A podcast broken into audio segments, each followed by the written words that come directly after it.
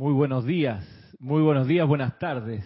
Bienvenidos a esta clase Cántaro de Confort, comenzando hoy, sábado 5 de enero de este año 2019. Gracias por estar presente, gracias por venir acá, gracias Isa por hacer la cabina, gracias a los que están ahora conectados y que están viendo esta clase o la están escuchando por la, por la internet.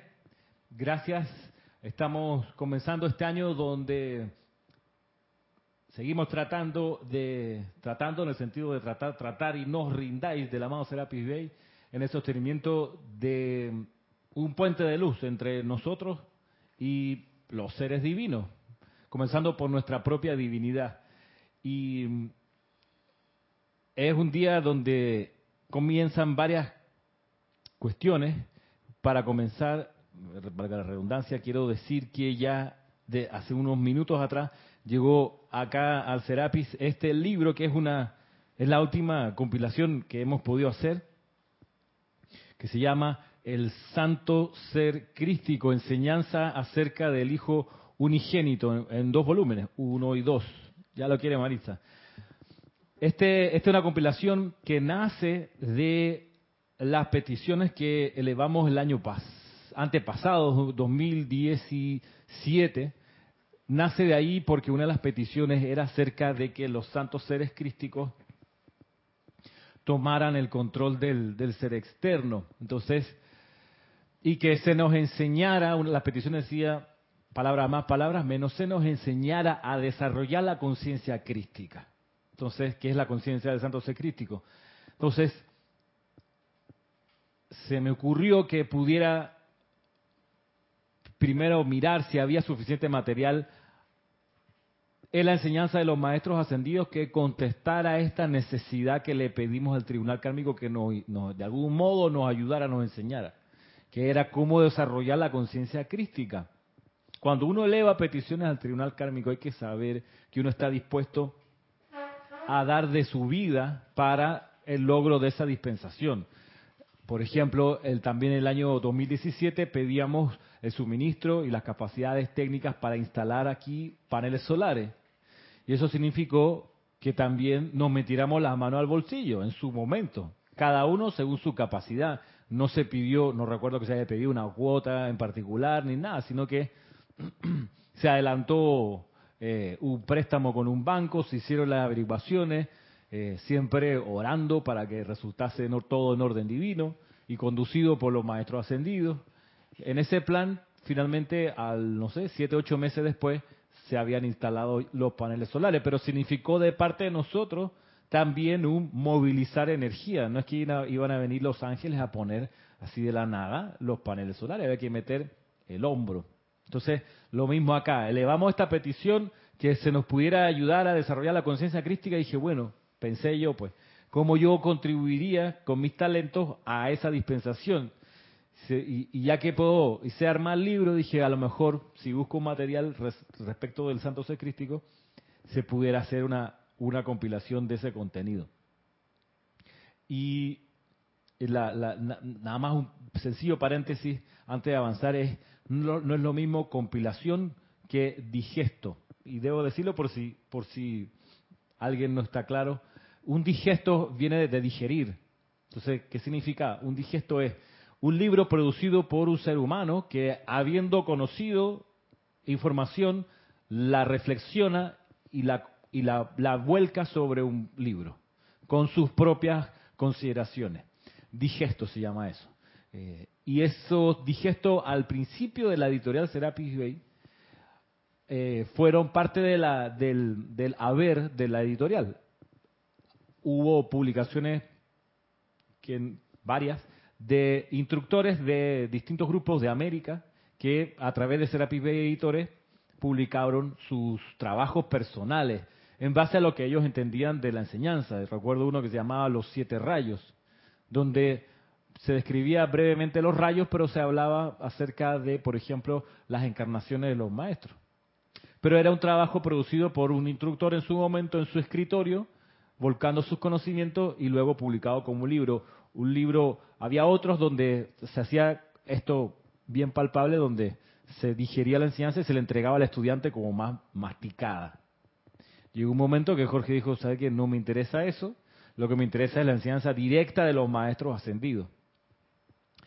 Si bien los libros de Werner Schröder son combinación de ambos, porque el señor Werner tiene, si uno los lee con calma, los libros de él, que publica Serapis Bey, Werner tiene los libros de él, por ejemplo, la asistencia de la Madre María para tener niños nacidos perfectos, la ley de precipitación, el hombre, su historia, su origen y su destino, las 21 lecciones esenciales. Si uno las mira, va a darse cuenta que junto con la enseñanza de los maestros, que está puesta tal cual, el señor Werner pone algunos párrafos como explicativos, para decir, mira, esto significa tal, y entonces pone el párrafo del maestro. Hay una combinación de las dos cosas.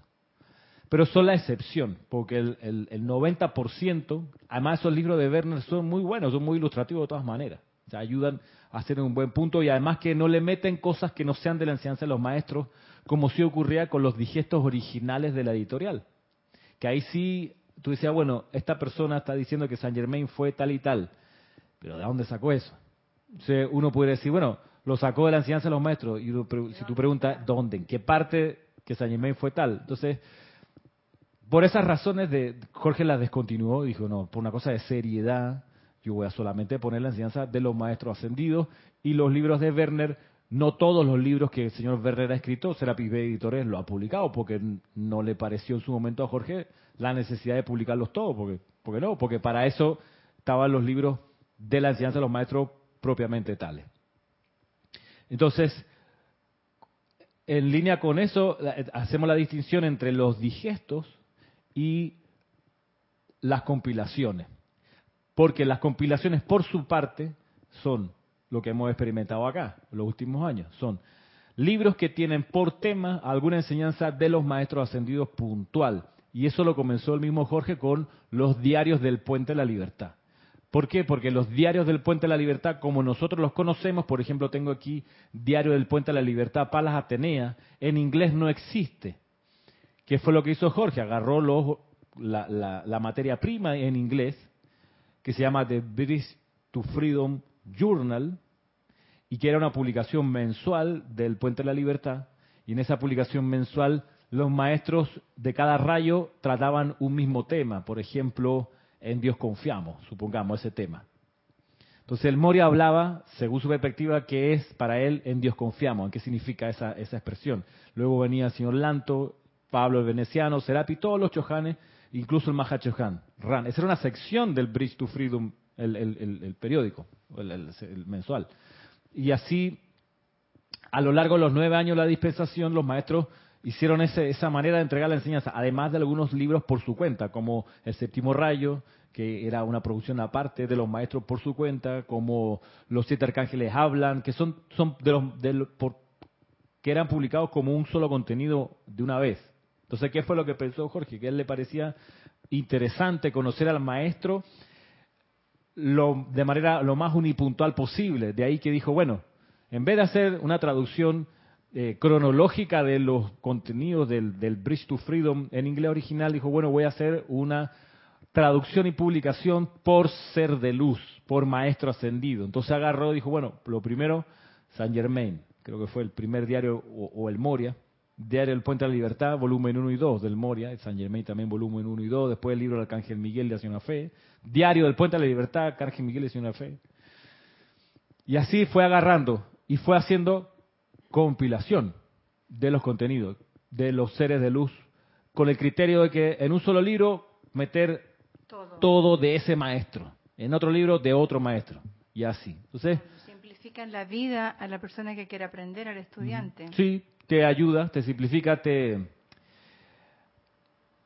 te pone en la, en la situación de enfocar tu atención de manera unipuntual y de quedarte ahí y conocer íntimamente al ser de luz. Porque uno pudiera agarrar, si quiere, los libros en inglés y leerlo así como lo, presentaron en su momento. También puede aprender cosas y puede, puede mirar desde distintos ángulos la enseñanza. La opción que tomó Jorge fue agarrar, bueno, todo lo de Sanat Kumara en el diario del Puente de la Libertad, Sanat Kumara, y lo relacionado con Sanat Kumara, por ejemplo, el único discurso de la señora Venus, las descripciones de Chambala, cosas que tienen que ver con Sanat Kumara. Y así así se fue y así se, trabajó. Entonces, Por su parte, el Puente de la Libertad también había producido sus, sus compilaciones, como por ejemplo el libro Electrones. Es una compilación de distintas enseñanzas del Mahacho Han, que estaba por los, los libros por ahí y que en inglés existía como compilación también, Electrones. De ahí que cuando aparece del grupo la idea de pedirle al tribunal kármico que nos ayudara a realizar la conciencia crística, pensé, bueno, ¿será que hay material para hacer una compilación sobre el santo ser crístico? ¿Qué han dicho los maestros ascendidos sobre el santo ser crístico? Que una pregunta personal. Yo decía, bueno, también yo no sé. O sea, he leído aquí y allá, pero así como algo enfocado al santo ser crístico, bueno, puedo tener noción. Entonces me puse a buscar y nos tomó un año, hermano. Un año hasta ahora. Y encontraste bastante. Entonces resulta que dio para para dos volúmenes y tuve esos dos volúmenes. Lo, lo, lo, sí me ayudaron aquí Kira y Lorna a ir eh, mejorando el borrador, ir quitando algunas cosas, porque a veces se repetían, a veces yo había copiado y pegado, porque a todo esto la manera de hacerlo es de los libros, de las traducciones de Jorge en digital que están, en, en que, que, que, tenemos acá la editorial, que, que, están en Word, por ejemplo, en el, en el programa ese o en, o en, en Word, sí, básicamente. De eso yo copiaba, seleccionaba el párrafo, copiaba y después pegaba en la página donde iba armando todo el chorizo. Al principio, la primera, sí, la, la, la primera compilación, que fue la de los campos de fuerza, las primeras 20 páginas, yo empecé a, escribir. O sea, tenía el libro aquí y empezaba a, reescribir, o sea, mirando cada palabra o palabra, ¿no? Para no equivocarme. Pero eso, igual uno comete errores de digitación. Entonces, dije, pero qué bobo. Copia y pega, hermano. Copia y pega, copia y pega. Sí, sí, tan fácil. Entonces, ajá. Y una vez que estaba todo el chorizo entero, entonces va bien pensando qué tema se parece con cuál, donde los maestros, o sea, al final por ejemplo, les voy a leer el índice de este libro, Santo Secrístico, el volumen 1, que, que, tiene... Permiso, Ramiro. Ajá. Le pido a la amada magna presencia de Dios, yo soy, que bendiga al espíritu de Jorge donde quiera que esté, por todo lo que nos dejó es, escrito, y a ti, Ramiro, porque también has contribuido a que ese material se haga una realidad y llegue a cada uno de nosotros, a cada estudiante de la luz aquí en Panamá y por doquier. Gracias, Padre, y que Dios los bendiga siempre. Gracias, Marisa. Gracias, yo estoy sí. de acuerdo contigo. Gracias, Marisa. A la presencia por la oportunidad y la energía para hacer esto, porque, porque toma tiempo y uno lo hace con mucho gusto. O sea, cuando ya iba terminando tenía la, un poco la sensación de que, ay, ya, la, ya estoy terminando. Pero, pero, miren, por ejemplo, aquí hay las primeras 40 páginas, que el primer, es el primer capítulo, dice, ¿quién es el santo ser crístico? Todo lo que encontré en la, en la, actividad Yo Soy y en el Puente de la Libertad acerca de quién es el santo ser crístico. Por ejemplo, les leo aquí algunos subtítulos. Dice, es el corazón de la actividad crística del universo el santo ser crítico es la única conciencia que puede decir yo soy. Es el Hijo unigénito. Es el verdad... Estoy leyendo nada más los, los, subtítulos. Es el verdadero maestro interno. El santo ser crítico es un principio, energía de vida no contaminada. Es el yo real. Entonces luego hay una descripción del santo crítico del amado Jesús, una descripción detallada del puente de, la actividad yo soy. Luego el santo crítico es el único remedio permanente, es la, es la línea fronteriza, etcétera. Es los ojos de los maestros de luz, yo no sabía, miren. Santo crítico es sinónimo de cuerpo mental superior. Santo crítico usa el cuerpo mental superior. Entonces dice, les voy a leer aquí nada más abuelo de pájaro, el gran director divino dice, recuerden que ustedes y nosotros no volveremos a separarnos nunca más a través de su cuerpo mental superior, siempre estaremos escudriñando y vigilando. A través de Santo Crítico, los maestros es que nos Traten de sentir esto con infinito poder, lo cual sacará toda ansiedad de su mundo emocional. Esto les permitirá quedarse tan quietos que cada llamada a su presencia descargará una acción ilimitada, resultados inmediatos. Ustedes pueden tener eso. No permitan que su lado, su lado humano los haga dudar de la habilidad que tienen. Su cuerpo mental superior, mis preciosos, sabe todo lo que ustedes requieren no es algo imaginario, es una gran realidad una forma tan tangible como tangibles son ustedes, pero no puede sobreser el libre albedrío suyo. Y así se va. Ese, mira, es impresionante. El segundo capítulo, ¿dónde está el Cristo interno? Resulta que los maestros se dedicaron a decir, mira, el Cristo interno está aquí. Y una de las cosas que dice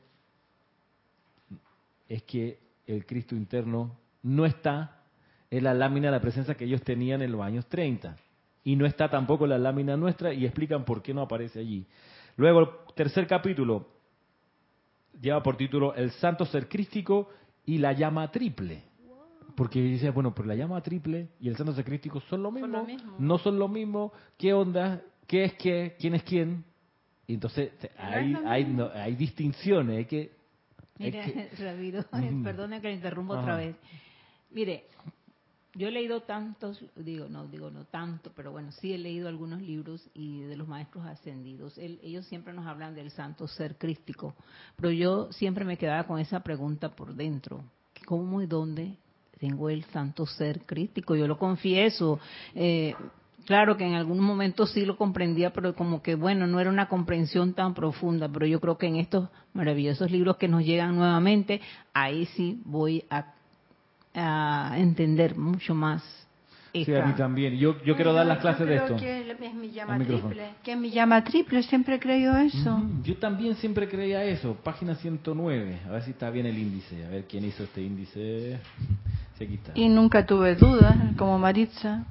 Bueno. No, no es tanto la duda, sino es porque a veces no acabas de comprender bien porque eso es tan profundo, eso no es como que yo lo leo y ya, pues ya lo entendí ahorita, pero yo entendí a media, no realmente como como debiera de ser. Yo quiero, quiero, quiero que luego le demos una mirada a este contenido, porque el santo ser crístico y la llama triple son y no son lo mismo. Por ejemplo, la, la llama triple es el poder invocador. Gracias a que tenemos llama triple podemos invocar y traer de los planos superiores, pero quien realiza la invocación es el Santo Ser Crístico. Fíjate. La llama triple es la que nos permite invocar a Satkiel, a todo el mundo. Entonces, el Santo Ser Crístico está en mi conciencia, está en... Es mi conciencia entonces. ahí está, pues, ahí está la cuestión, que el Santo Ser Crístico es la conciencia despierta. Pero es que suena un poco teórico. Eh, plantearlo así, gracias. Preguntas. Y es bueno tener esas preguntas. Yo espero poder ir dilucidándola a ver si, si comenzamos hoy o la próxima semana con, con este material. Porque, yo me encontré. ya, ya... Y hay, hay sí, necesidad quizá de, de ir aclarando. Por ejemplo hubo un cambio en la, en la manera en que los maestros se referían. En un principio le llamaban la llama triple y de repente la empezaron a llamar llama triple de verdad, perdón. En un momento le llamaban la llama insustenta, a la llama triple, y luego le empezaron a llamar llama triple de verdad eterna. De llama insustenta a llama triple de verdad eterna. Ese cambio de palabra es importante porque hubo un cambio de conciencia que promovió Sanat Kumara en, en los años 50. Y él explica por qué y él todavía era el, era, era el Señor del mundo, sea que todo el mundo, vamos a usar ahora la expresión llama triple de verdad eterna, en vez de llama insustenta, porque hubo un cambio en, el Dharma, es lo que, lo, que, lo que uno aprende acá, que el Dharma es cambiante. Entonces, aquí hay una explicación, pasa, gracias, una explicación entre, ¿cuál es la relación entre la llama triple y el libre albedrío? ¿Qué hay en la llama triple? Sí, esta es la compilación, sí. ¿Qué pasa con, en fin, qué hay en la llama triple? El poder de la llama triple, en fin, está esa distinción ahí. Luego, otro capítulo es, ¿qué es la conciencia crística? Después, otro capítulo, ¿por qué dejar actuar al Cristo interno? ¿Qué es la actividad crística? Que a veces uno lee los decretos y dice, sí, la actividad crística o del amor crístico cósmico. yo decía, pero crístico cósmico, o sea, esas palabras tan grandes, ¿qué significan? realmente. Para poder yo hacer bien la invocación, estar consciente de lo que estoy invocando, quiero entender qué significa crístico, poder crístico, amor crístico. Y eso también lo encontré y lo fui poniendo junto a ese mismo contenido. ¿Qué es la actividad crística? Luego, ¿cuál es la misión del Cristo interno?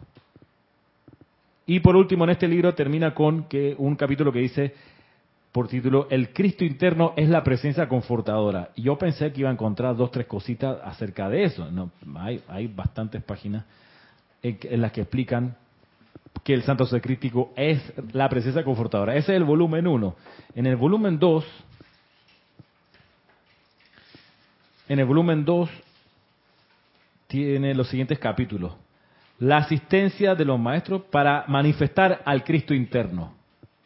Una de las conclusiones que yo obtuve de esto es que el verdadero protagonista de la escuela tierra es el santo secrístico, no es la personalidad, por ejemplo. Entonces, para que el santo secrístico pueda aprender en su viaje acá en la tierra, recibe la asistencia de los maestros ascendidos. Entonces, 44 páginas de esa gracia, de cómo los maestros, por ejemplo, la asistencia de la Madre Divina, la asistencia del Arcángel Rafael, la asistencia del templo de la resurrección, la ayuda que da el arcángel Gabriel, la amada esperanza, al santo secrístico, la ayuda que da el amado Serapis Bey, la hermandad de Luxor, la ayuda que da el Han para al santo secrístico, la hermandad del templo de la libertad, que tiene que ver cómo ella ayuda al santo secrístico, la ayuda de los hermanos de la túnica dorada, la ayuda de los ángeles vigilantes, ayuda de los hermanos de primer rayo, ayuda del Buda,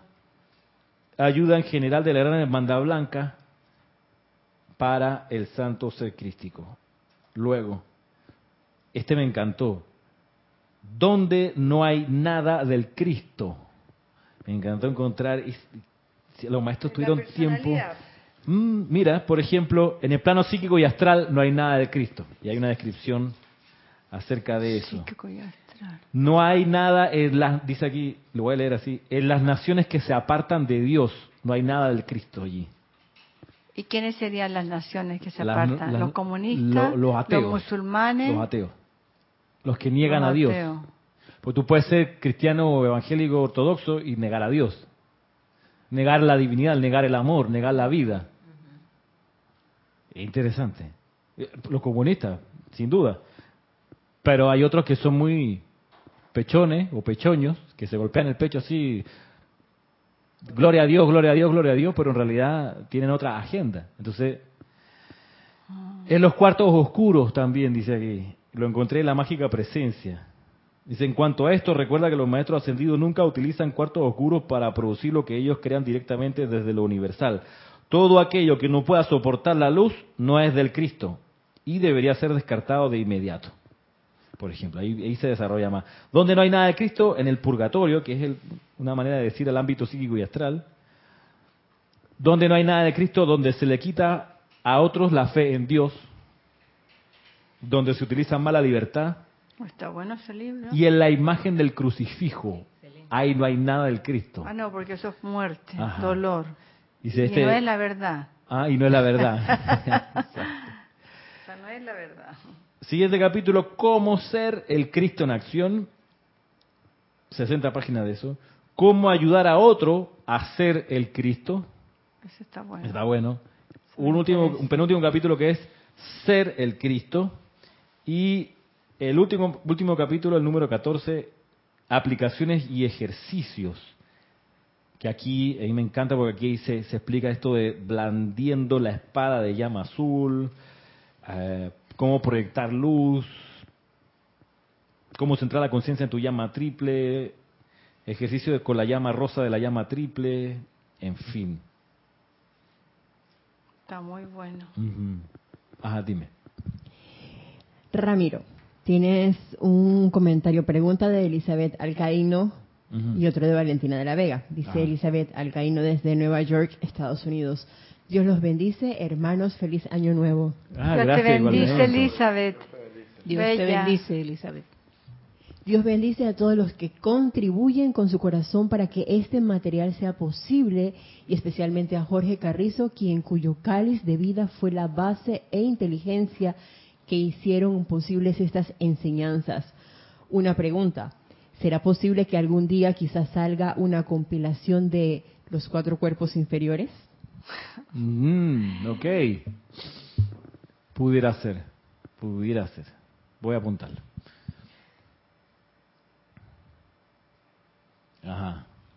Por otro lado, Valentina de la Vega Montero desde Madrid, España. Bendiciones a todos. Igualmente. Pregunta, igual que el Padre, el Hijo y el Espíritu Santo son tres en uno, ¿podría ser que la llama triple y el Cristo interno son dos en uno?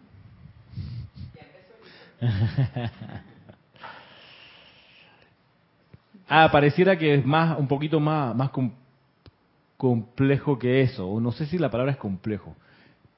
Eh, quizá, eh, Valentina, llegamos, dame un chancecito. Ahora quizá no te, no te pudiera responder con claridad a tu pregunta, pero tengo la intención de estudiar con ustedes estos libros y, y ver las cosas que van a ir surgiendo para, para ilustración de todo y salir, salir eh, con una comprensión mayor y mejor sobre esta, tu pregunta y todas las que vayan surgiendo. A propósito de España, en febrero voy a viajar a España para el matrimonio de mi hermano, que se casa en Madrid. Entonces, el matrimonio es el 23, sábado 23 de febrero. Y ese sábado, domingo 24, pero voy a estar lo digo para los que están ahorita en España. Si quieren que les lleve un libro de acá, si quieren reunirse a conversar, si quieren organizar, no sé, una conferencia, un taller, ustedes me, me, escriben a ramiro.com porque voy a tener disponibilidad 25, 26 y 27, porque ya el 28 me regreso a Panamá. Voy por solo, solo seis días. 25, 26 y 27 de febrero. Madrid. Si, si, si nadie tiene eh, ninguna necesidad de, encontrarse conmigo, no hay problema. Yo tengo, voy a aprovechar el viaje a hacer otras cosas. No, Pero si ya que voy para allá, les paso el dato si quieren usarme para llevarles libros o para tomar un café o para una conferencia, una clase, un taller, me escriben ramiro arroba. A propósito de, eventos, el 20 de enero, estamos hoy a 5 de enero, el 20 de enero, o sea, en 15 días, tenemos el primer servicio de transmisión de la llama de la purificación del arcángel Zadkiel, que es toda una novedad para nosotros y eh, tengo como una buena palpitación acerca de eso. Tengo expectativas. ¿Verdad? Una expectativa gozosa de que, ay, viene. ¿Qué va a pasar? Domingo. sí. Hay como una emoción así chévere. 20, domingo 20 se va a hacer los domingos después del día 15 de cada mes, cae 20 de enero, domingo a las 9 de la mañana hora de Panamá. Para los que todavía no han conseguido con Kira el texto que vamos a usar en digital, le escriben a ella que es rayoblanco.com y se los hace llegar. Y lo que hemos usado es lo mismo de siempre, en el sentido que hemos usado la enseñanza de los maestros, puesta ahora para este servicio en particular de transmisión de la llama desde el templo de Zadkiel. Y, por lo menos hasta aquí con las noticias, avisos y consideraciones. Para ahora pasar a la clase. ¿Se puede? ¿Estamos bien allá? Ok. Aquí, qué bueno. Eh, bien. ¿Tú has pensado cambiar? No, no sé, todo depende de ti, ¿no? Considerar, como lo has dicho, considerar el estudio de estos dos libros nuevos, o vas a seguir con la misma línea que más o menos me habías dicho. Eh, Tú sabrás, no sé, yo lo pregunto porque como que lo mencionaste. Sí, yo tengo ganas de pronto meterle mano a, esta compilación. Te lo digo porque la verdad Está atractiva. Me interesa mucho. Sí, sí. Lo que, lo que le había dicho acerca de la enseñanza de los Elohim, le he encontrado la siguiente, la siguiente vuelta interesante, creo. que es nosotros, nosotros cuatro, antes de la clase, podemos reunirnos a,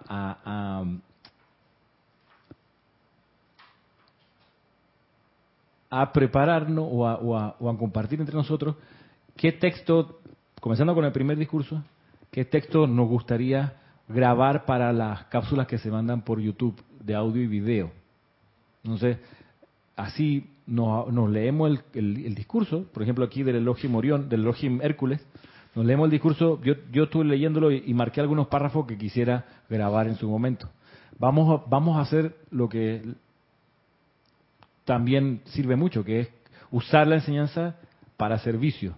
Porque las, las cápsulas que se hacen, que hace Lorna, y Lorna básicamente con ayuda de los que le han grabado, eh, esa cápsula es como tirar una botella al mar.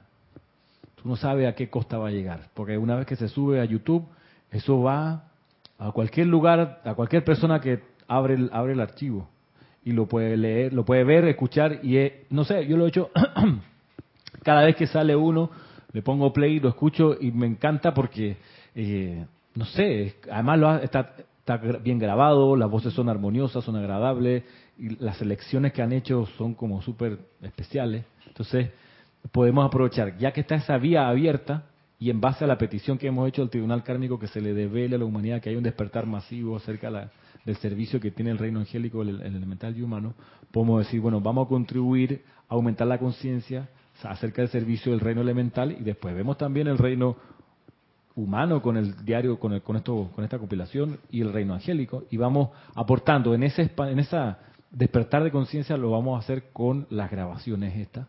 Para eso nos leemos el, el, discurso, seleccionamos los párrafos y lo compartimos antes de la clase y entonces vemos cuando pudiéramos sentarnos aquí, lo grabamos en la misma máquina y le decimos, hey Lorna, ya está eso ahí, para que ella lo use en su criterio y así hacemos le damos vida a la petición que elevamos al tribunal kármico. ¿Les parece? Me parece. ¿Sí? ¿Qué iba a decir tú? Ah. Eh, eh, eh, ahí donde el amado Elohim Hércules habla en la última página de su sobre el, el estado de alerta que él nos habla allí de cuando estamos en una clase o un ceremonial. Es lo que comprendo en parte porque eh, cuando alguien está, o sea, que va a decir una, por ejemplo, como una invocación o un decreto y no esperar a que te diga, levántate, o esperas a ver si alguien de, de los de los eh, hermanos ah. se levanta. Claro. O te quedas esperando a ver, pues, y si no, te quedas allí. Sí, es que eso viene de, ya sé, ya sé a la que te refieres. En este libro que tengo aquí, que es la enseñanza de los poderosos Elohim, que está otra compilación, pues está todos los discursos de los Elohim que dieron desde el puente, desde la actividad Yo Soy al puente de la libertad, está en un solo texto que es este. El último es un discurso del Elohim Hércules, el último de la sección del Elohim Hércules, cuando pasó lo siguiente, se les avisó a los estudiantes del puente de la libertad, señores, se va a descargar un discurso del Elohim Hércules.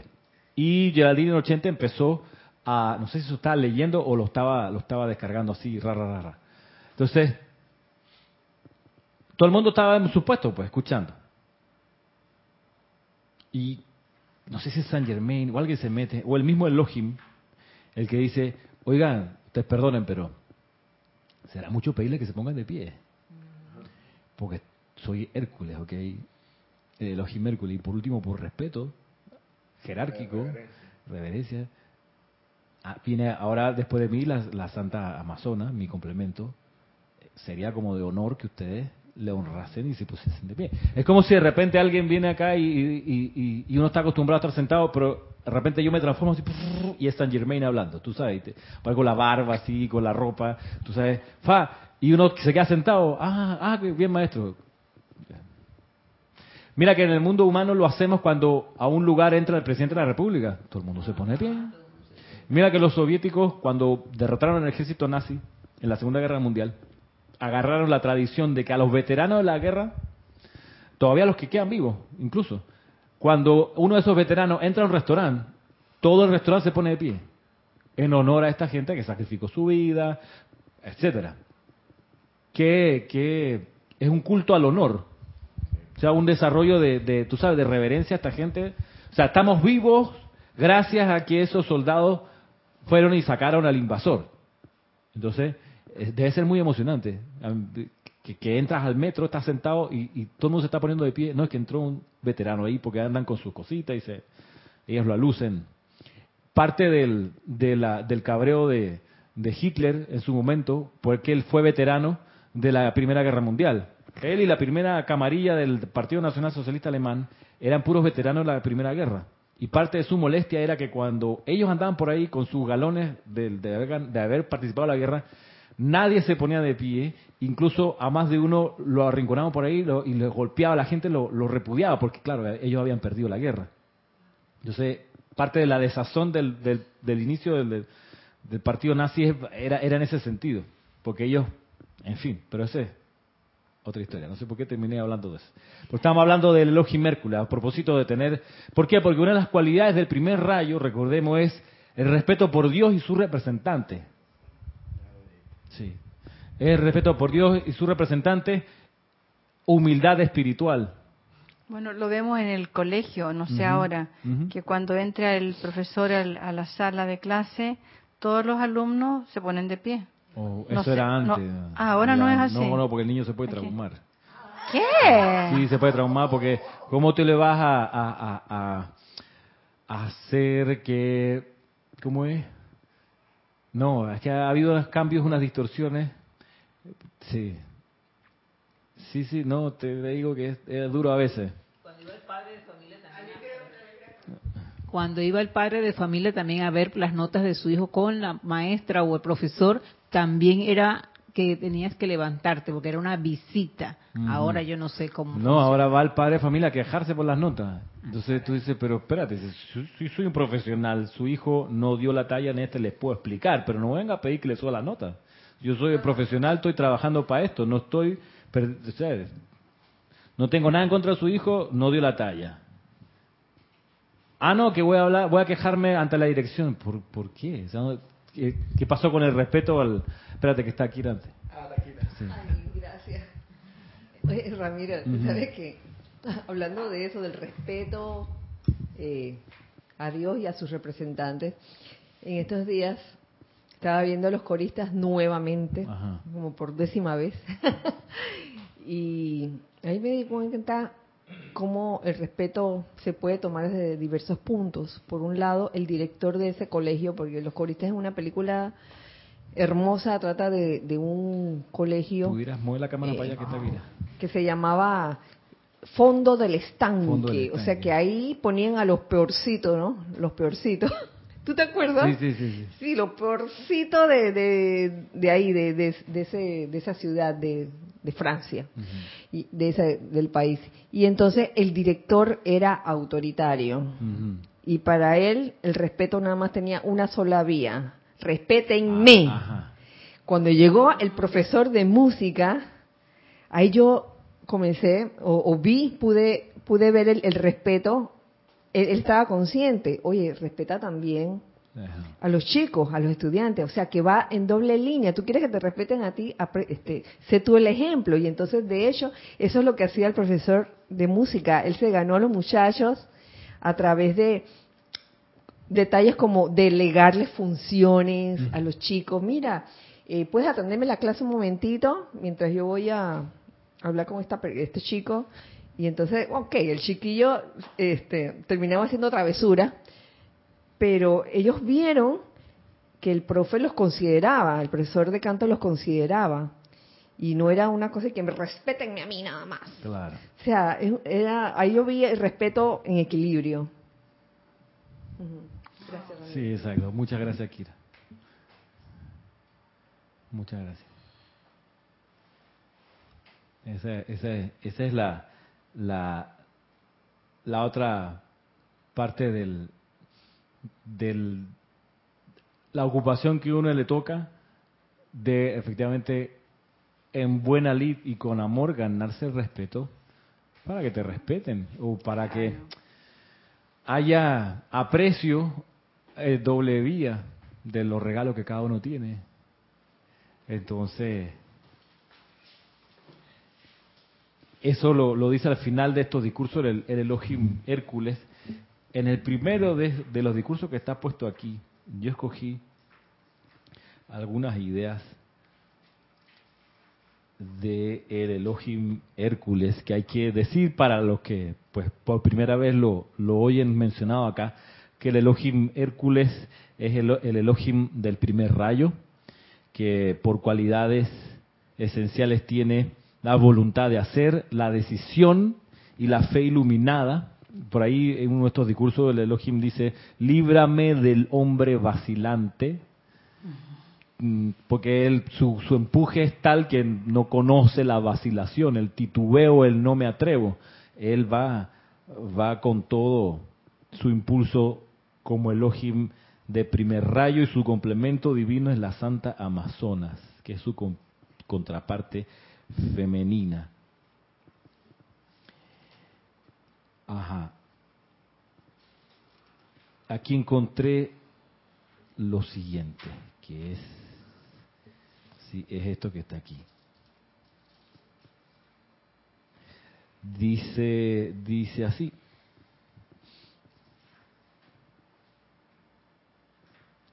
Dice, dice, al utilizar un rayo de luz con poder para perforar un agujero en granito sólido, es el mismo poder, la misma energía que todos los seres humanos están utilizando a diario, solo que llevado a un foco más concentrado de la misma manera que toman una lupa y enfocan los rayos del sol sobre una hoja de papel para encenderla. Si mueven la lupa de un lado a otro, la hoja no se encenderá. Pues bien, Hoy en día ustedes están llegando a esta realidad de vida en la que ustedes a través de su cuerpo físico se convierten en ese foco de energía traído desde su presencia. De la misma manera que la lupa se compara con las condiciones del mundo externo en su constante y cambiante actividad. ¿Acaso no ven, mis amados, la razón de que las manifestaciones instantáneas no ocurran constantemente?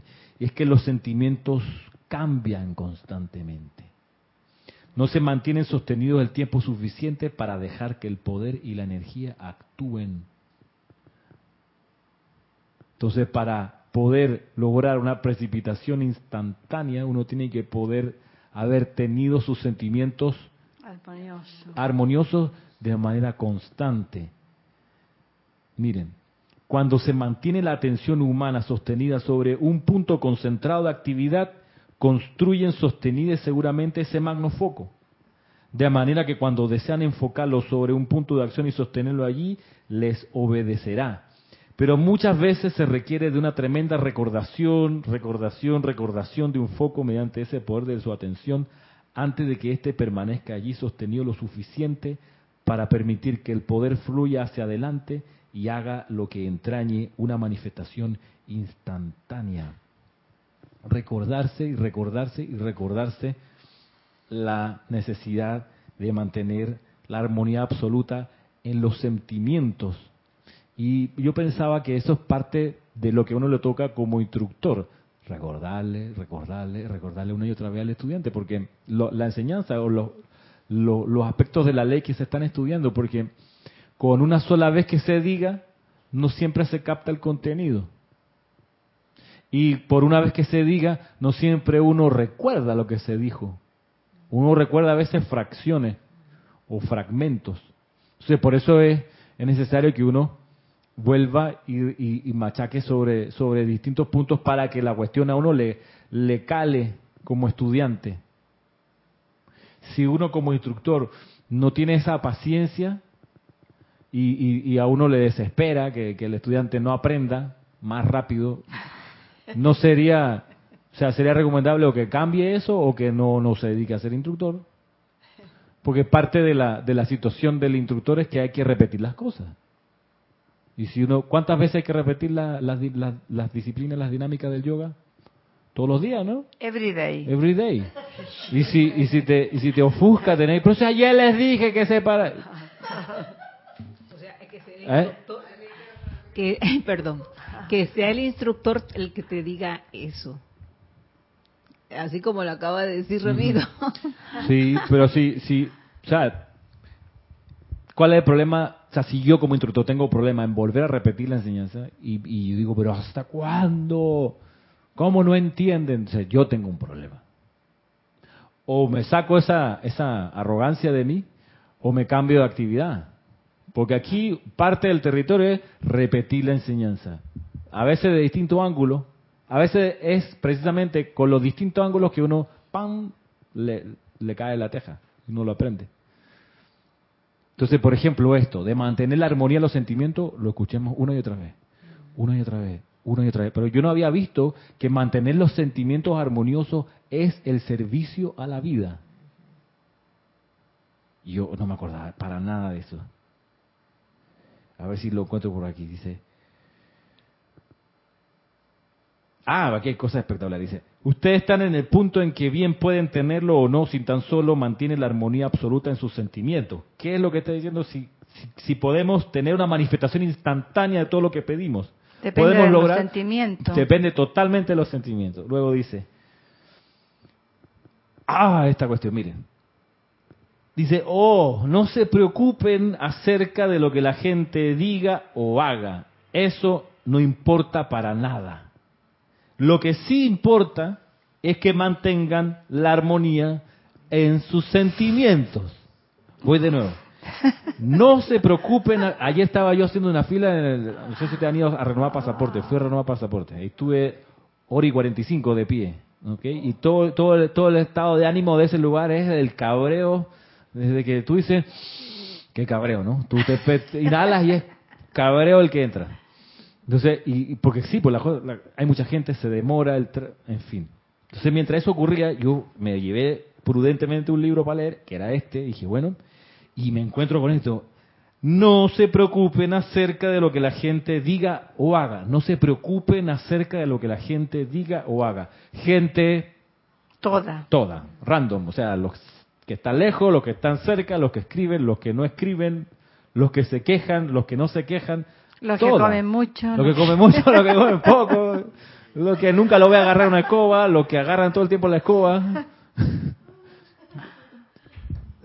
canta afinado, canta desafinado. ¡Ey! No se preocupen acerca de lo que la gente haga o diga. Eso no importa para nada. Lo que sí importa es que mantengan la armonía en sus sentimientos.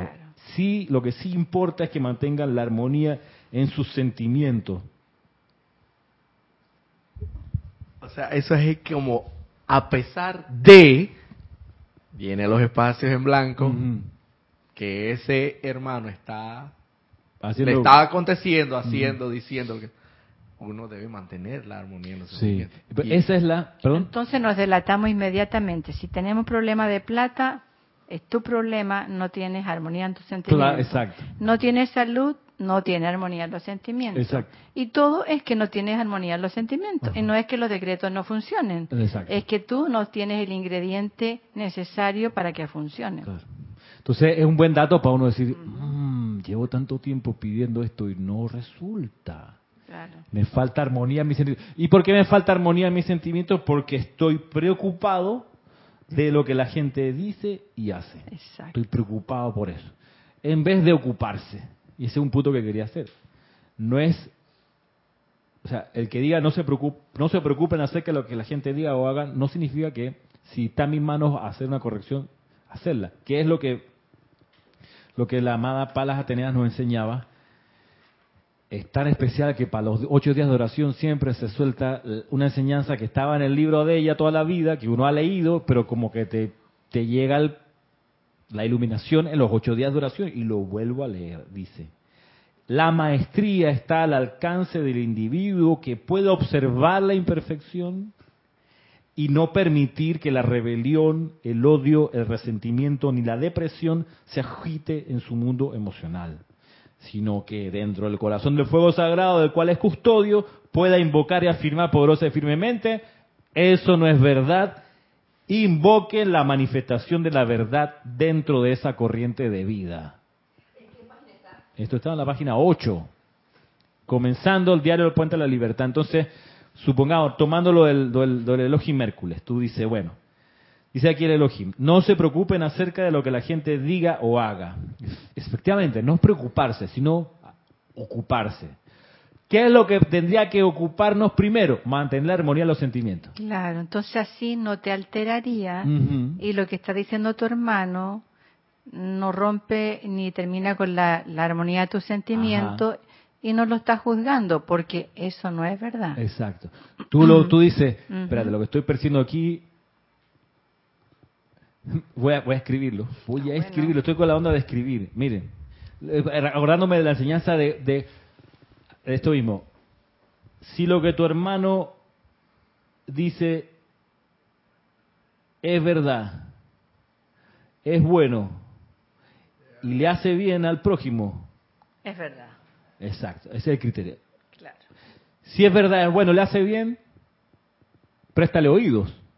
Si no es verdad, si no es bueno, si no le hace bien al prójimo, no le prestes oídos, no lo sigas canalizando. Ahora, yo me ponía en la, situación, voy, me ponía en la situación de una persona que tuvo un accidente y que tiene que, y es atendida en un hospital, y tú dices, pero ahí los médicos, por ejemplo, una de las medidas que toman es hacerle un CAT a la persona, que es un, un, examen milímetro por milímetro, milímetro de todo su cuerpo, le revisan todos los huesos, todos los órganos, ¿verdad? Y sale una pantalla, te dice exactamente en qué cuadrante tienes el hueso roto, el derrame, el problema en el pulmón. Entonces, ahí está la maestría del médico que puede tener a su pariente ahí en la camilla que se accidentó y está pasando por la máquina. Ahí está la maestría de él al ver el descalabro interno, observar la imperfección, vuelvo donde Paz Atenea, observar la imperfección y no permitir que la rebelión el odio, el resentimiento ni la depresión se agiten en su mundo emocional. Ahí está la maestría. Esa es la maestría. Esa es la maestría, papá. Y luego invoca la manifestación de la verdad dentro de esa corriente de vida. Tú la ves pasar y dices, bueno, tiene un daño en el pulmón izquierdo. Y no te agita los sentimientos de, coño, yo le dije que te, se cuidara. No. No, no hay rebelión. No hay depresión, ay, se va a morir. No hay depresión. O sea, tú examina la situación con serenidad, manteniendo, como dice el Elohim, armonía absoluta de los sentimientos y luego invoque la manifestación de la verdad dentro de esa corriente. yo estoy invocando la salud perfecta en ese pulmón. Yo estoy bendiciendo al elemental del cuerpo para que tenga toda la energía que requiere para sanar eso ya mismo. O ya ahí estarías manifestando el Cristo. Ah, ese, es el Cristo en acción. Claro. Ese es el Cristo en acción. Por eso, si alguien está por ahí y se da cuenta de que uno hizo eso, y luego te dice, hey, Ramiro, la botaste. Entonces, claro, y uno dice, no soy yo el que hace las obras. Claro. El Padre que está en los cielos, a él sea la gloria y te vas por ahí. Sí, tiene lógica. Qué, qué espectáculo. Yo quedé no puedo, o sea, todavía me queda un día entero para la clase. Ahí está la maestría. Y ese es el servicio a la vida, la armonía en los sentimientos para poder hacer esto. Y ahí tú podrías ver si yo, hablando por mí misma, o cualquier hermano, verdaderamente está aplicando la enseñanza y no son los años físicos en la enseñanza, porque igual en la salud, he escuchado que la, la, la, la edad se va a medir a futuro próximo porque qué tan viejas son tus células, no cuántos años tienes. Y es lo mismo, la enseñanza, qué tan maestro de la energía eres tú, no cuántos años tú tienes aquí. Y entonces ahí la, la energía va a ser diferente porque ahí ya no está el ego, yo llevo tantos años aquí y sé más que tú. No, no, no, es, así, no es así. Y, mira que hay el grupo, cuando, cuando el grupo va a hacer un cambio, de los, de los que han ocurrido acá en el grupo,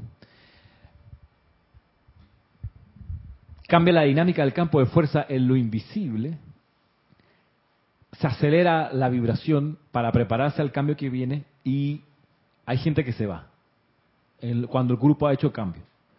Es una, una, no sé te acuerdas, Isa, Jorge lo decía, chuleta, se está yendo, se fue fulano y fulana de las clases, algún instructor o qué sé yo.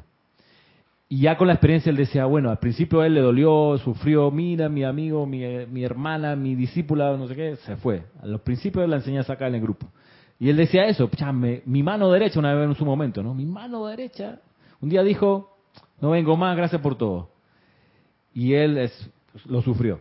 Pero cuando ya vino la, la decimocuarta salida de alguien, ya le había aprendido el patrón, que es cuando va al grupo a dar un cambio para mejorar, gente que se va. ¿Por qué? Porque en serio, el, ser vivo que es este campo de fuerza, de algún modo se estira un poquito más. Y si uno no está a la par con la velocidad nueva, que va, va, a expandirse, si uno no está a la par, uno se va a sentir como incómodo, como molesto, y esto como que ya no me gusta, y, y es como las relaciones de repente cambian y tú dices, pero si éramos tan amigos, ¿qué fue? Es que hubo un cambio de conciencia grupal, que el que no está en sintonía con eso, o lo resiente o aprieta el paso y se incorpora y da el cambio. Y nosotros sabemos qué cambio va a venir. Al menos alguna idea, un atisbo de qué cambio va a venir. Va a venir la intensificación de la presencia aquí, tangible, del Arcángel Satkiel y la Santa Matista. Esto o sea, está avisado desde noviembre del año pasado. ¿Ah? Guerra avisada, no muere el soldado. ido, dime. Eso pasa siempre en la vida.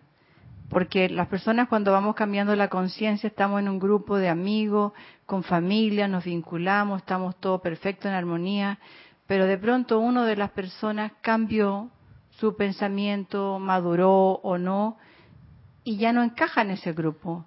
Y entonces poco a poco ya va cambiando de escenario, aparecen otras personas y, y, y la amiga del alma, la más maravillosa que fue amiga tuya por 30 años, lo que sea, ya no, no tienes nada con ella y no es que no la quiera, pero ya te fuiste de su mundo. Y siempre está pasando eso.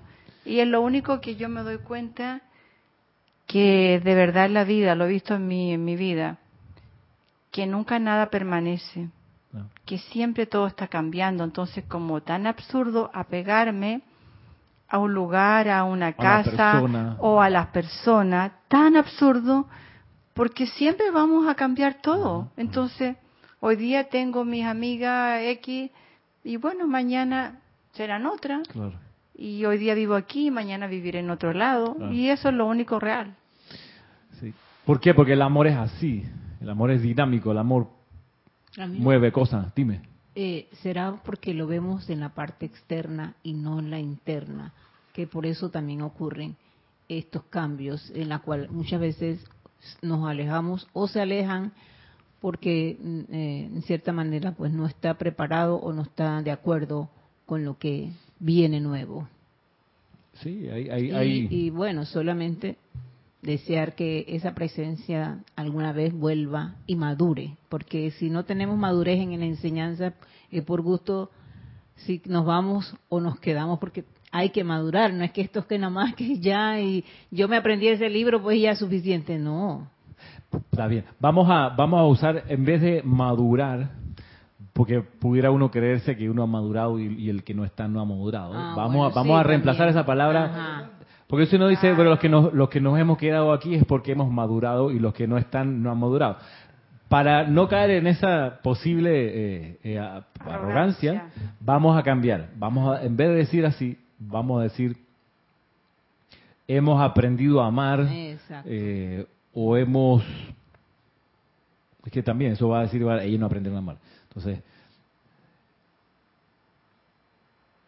Que yo creo que cada uno está en el lugar que tiene que estar en el momento. Y si viene un alumno aquí específicamente, y bueno, por X razón se va, lo más probable es que vino a buscar lo que aprendió, lo que recibió, y donde quiera que vaya, ya esa chispita está y va a seguir creciendo, va, va a ayudar. Como por el ejemplo que tú me decías de Nantes, de las vacaciones de un año de X persona. Bueno, vivió en un año lo que tenía que vivir, pero regresó. Y está perfecto. Sí. ¿Qué es lo que nos...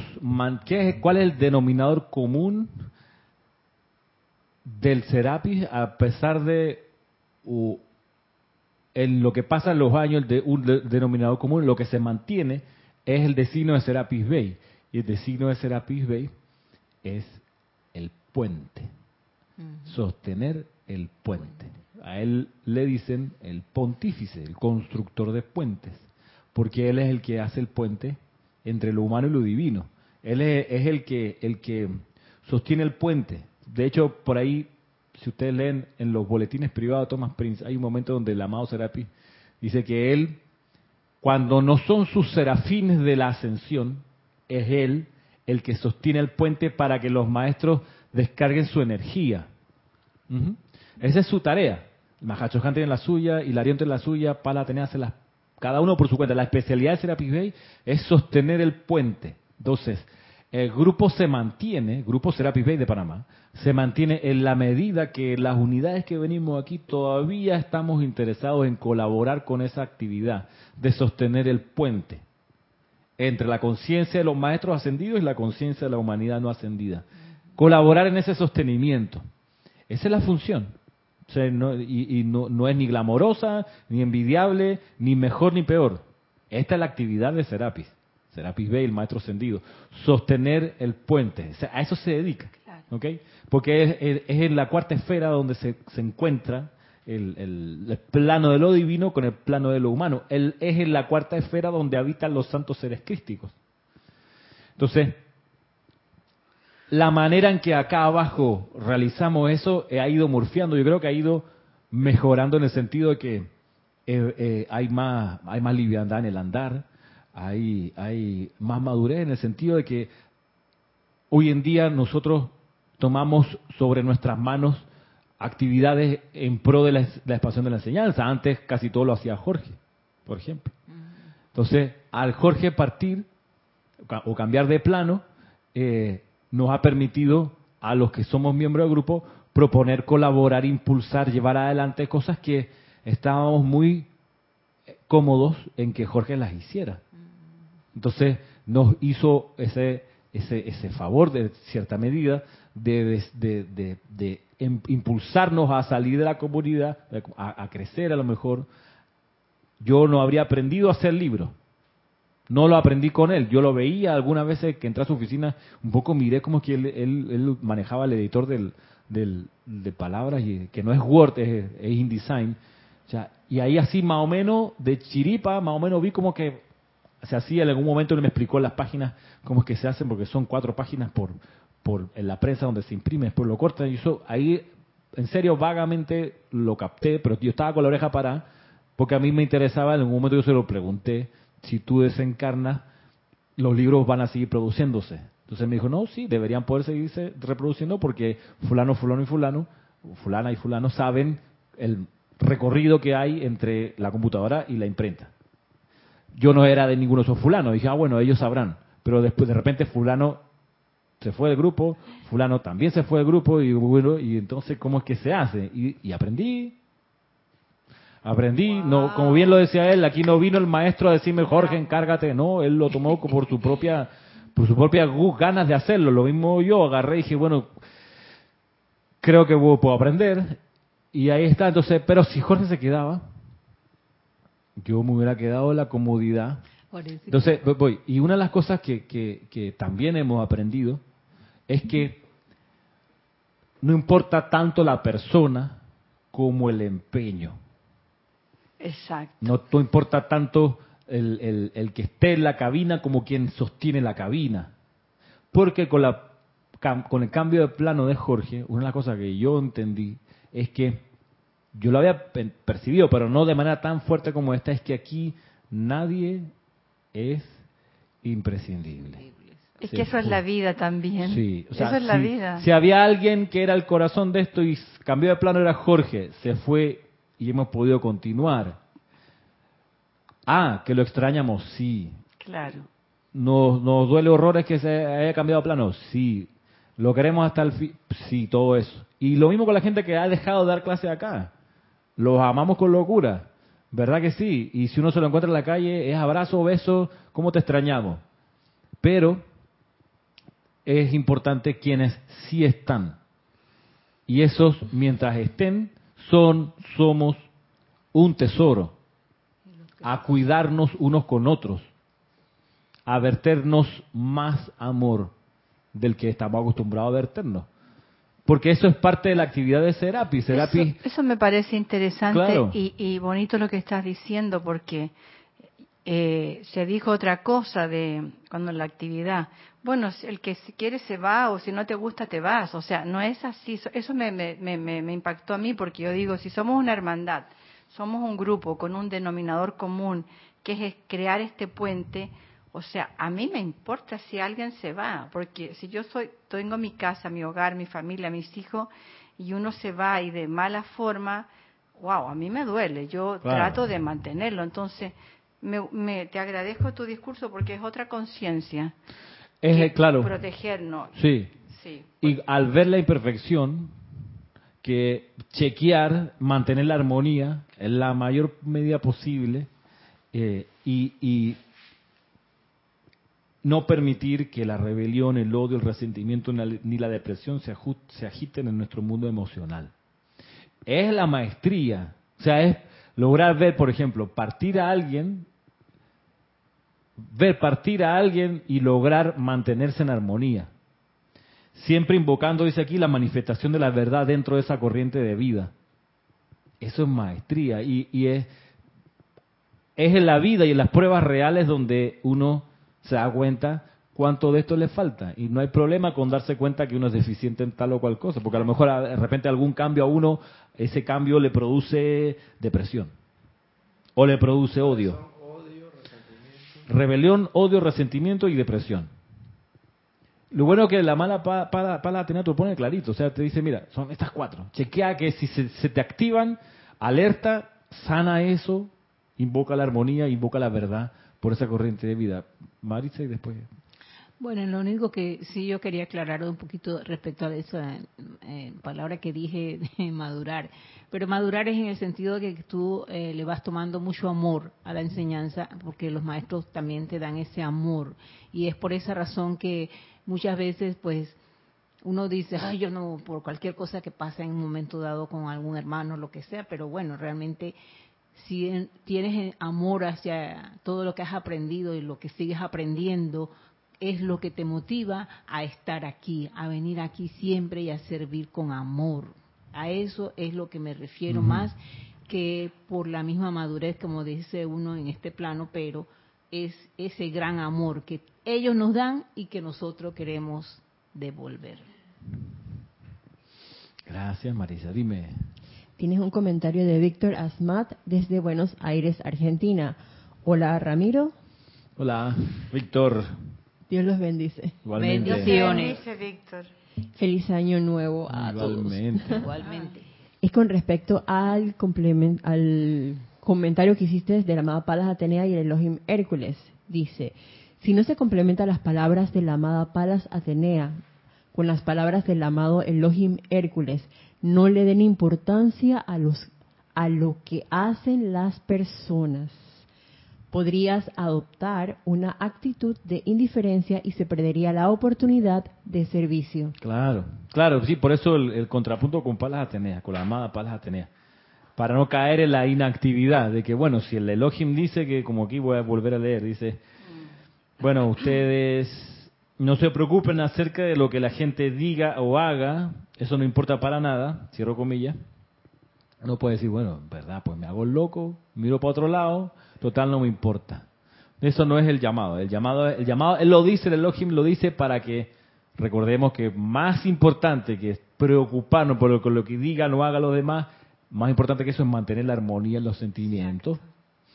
Y esa armonía en los sentimientos es importante para hacer lo que luego la más pala Atenea nos indica que es lograr la maestría que está al alcance del individuo, que puede observar la imperfección y no permitir que la rebelión, el odio, el resentimiento ni la depresión se agiten en su mundo emocional.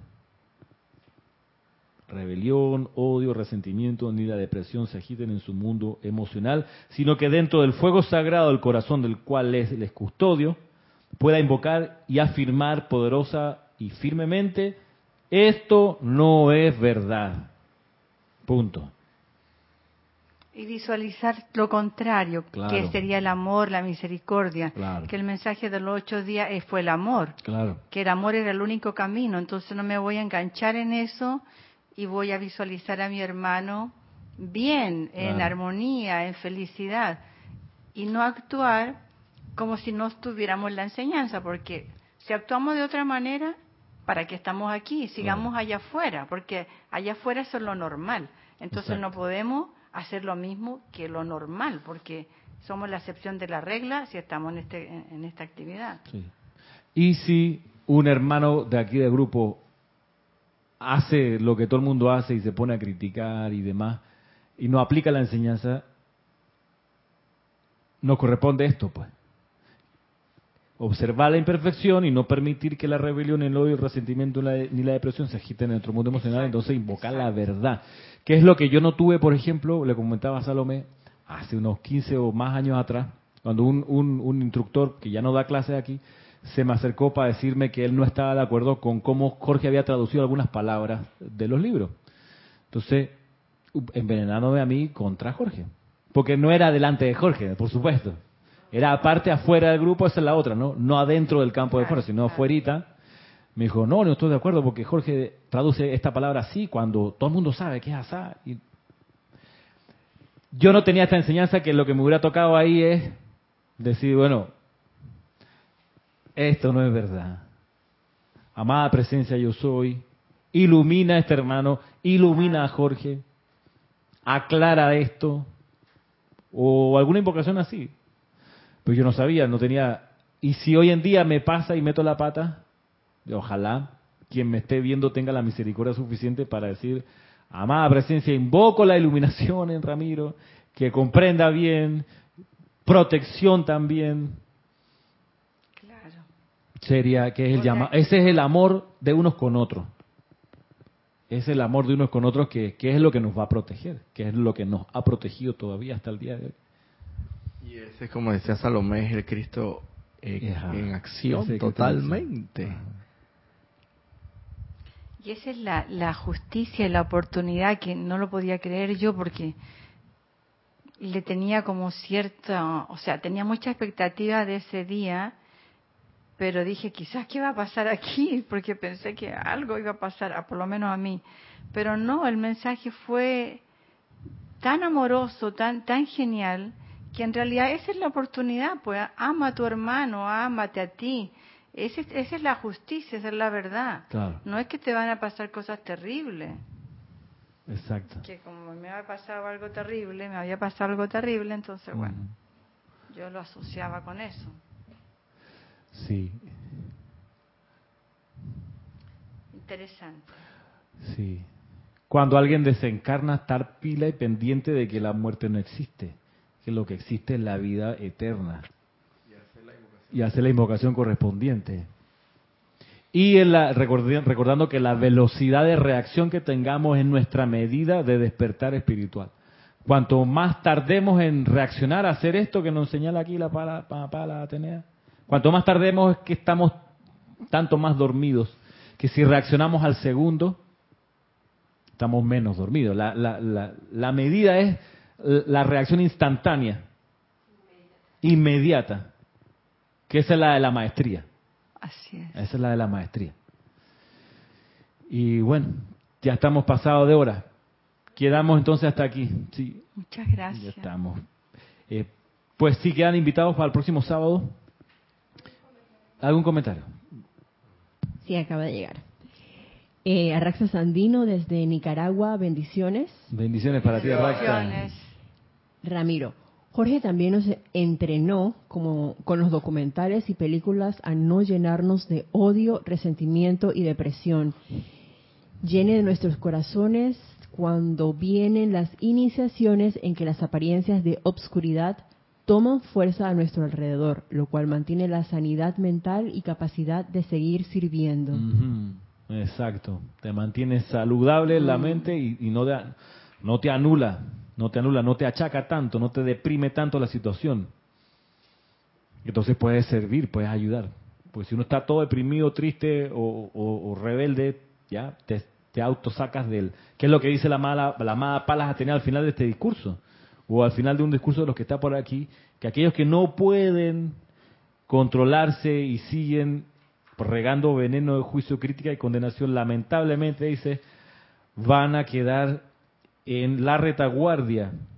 Dice, ya por esto, con esto terminamos. Dice, les digo a ustedes en el nombre de Dios que me hizo y me, que me, hizo y me sostiene, que todo individuo que continúe deliberadamente expresando y dirigiendo imperfección hacia otro, tendrá que encontrar su sitio en algún regimiento de la retaguardia.